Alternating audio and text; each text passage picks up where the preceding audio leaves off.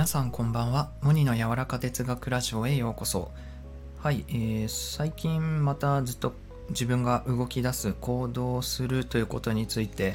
よく考えてるんですけどやっぱりこの今の時代もインターネットがあってスマートフォンがあってどこでも誰でもこう情報が受け取れるというかあの堀江貴文さんが言ってたんですけどあの堀江もねが言ってたんですけどあの情報が民主化してるっていうことを言っててでやっぱこれを聞いて思うのはその知ってるだけとかあのアイディアがあるっていう状態はあんまり価値がないのかなと思っててやっぱそれを実際にやってみたとか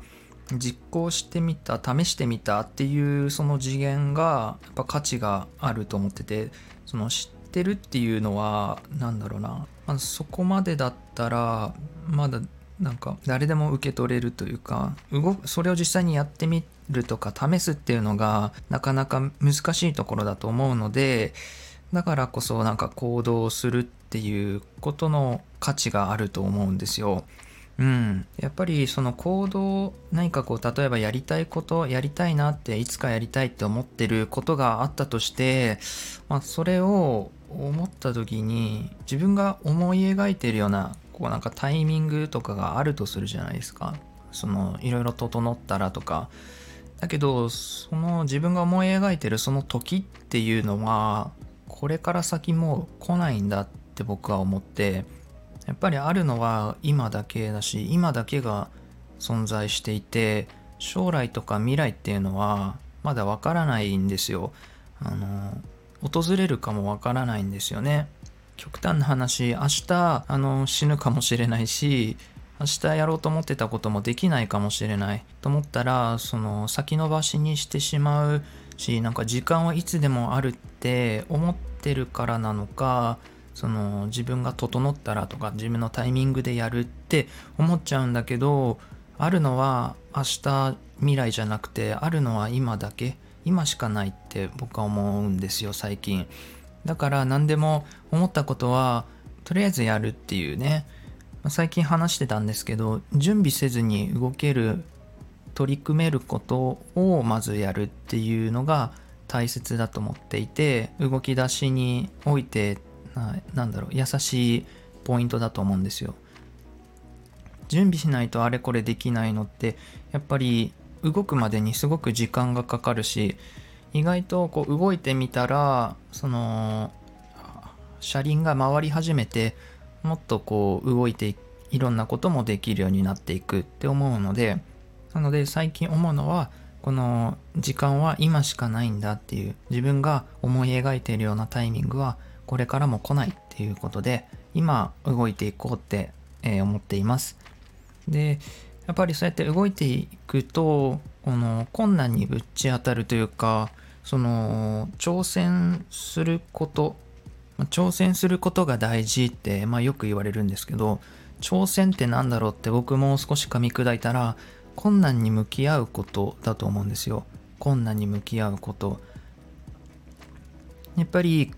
その挑戦しないと困難に向き合わずして自分の今の環境は変わらないんだと思うんですよ挑戦し続けるとかなんかよく聞いたりするんですけど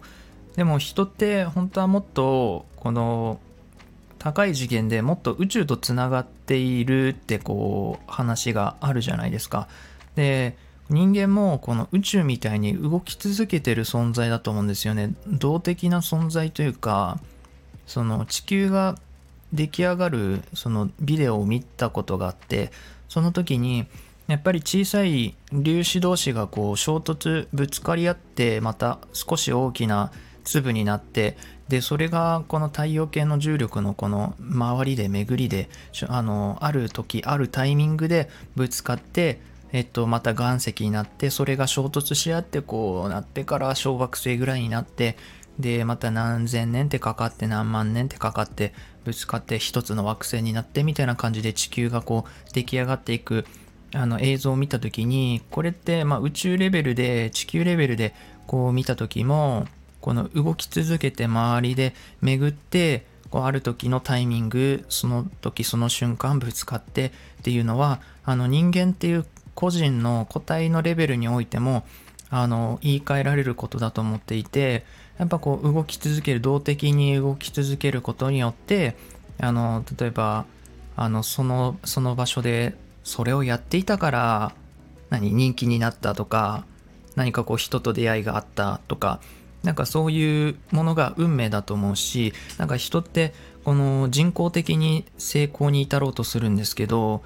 結局人ってこの超自然的なものというか自然とこうつなが宇宙とつながってるものだからそういうリズムであの動き続けていたらその地球が出来上がった奇跡のようになんかそういう運命で引きつけられてあのー、自分の願う方向に形作られていくんじゃないかって。でもそのあの動き出す動機がやっぱり大事であの善なのか悪なのかみたいなあ愛から出てる行動なのかみたいな誰かを陥れるために動いてることだったらもちろんそれも実現してしまうだろうし愛からあの出発してるかっていうのもすごく大事だと思うしそこにやっぱりこの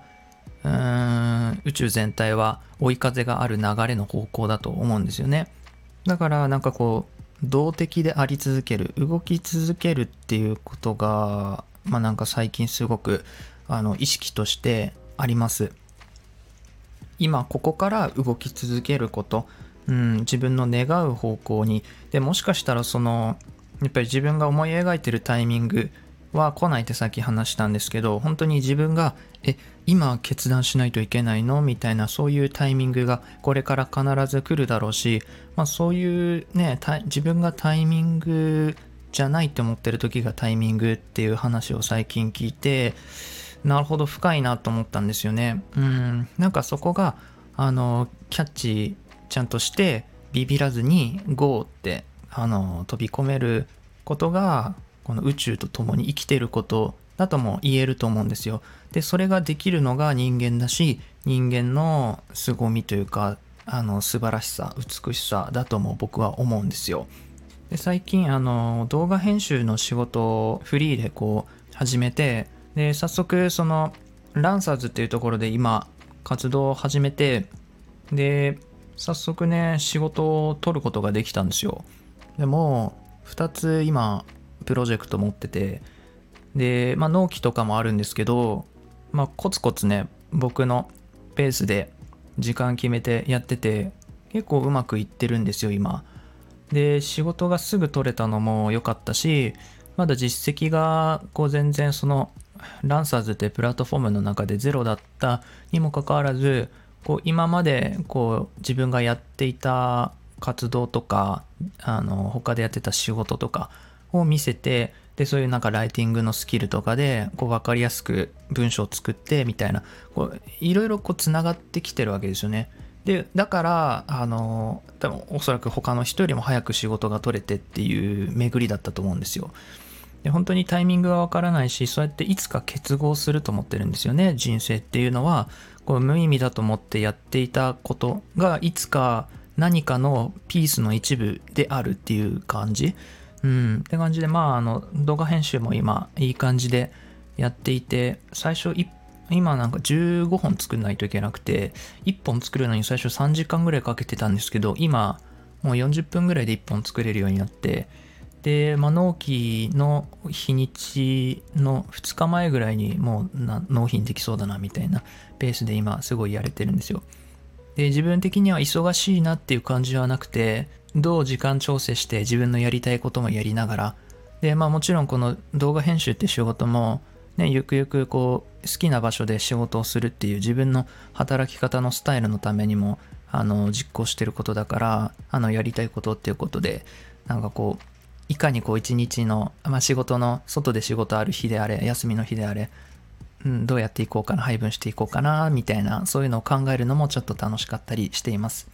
で僕のなんかこう信じてることとしてはやっぱりそういう宇宙この世界全体っていうのはこの愛の流れの方に進んでいてこの愛を動機として行動を起こしているのであれば自分の思い描いている環境というのはいつか僕の環境に必ずなるって信じながら動いていてで僕の大好きなウォレス・ディ・ワトルズさんっていう著者は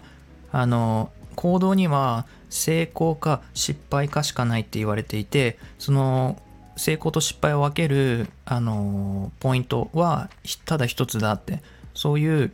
信じて行ったかどうかだって言ってるんですよ。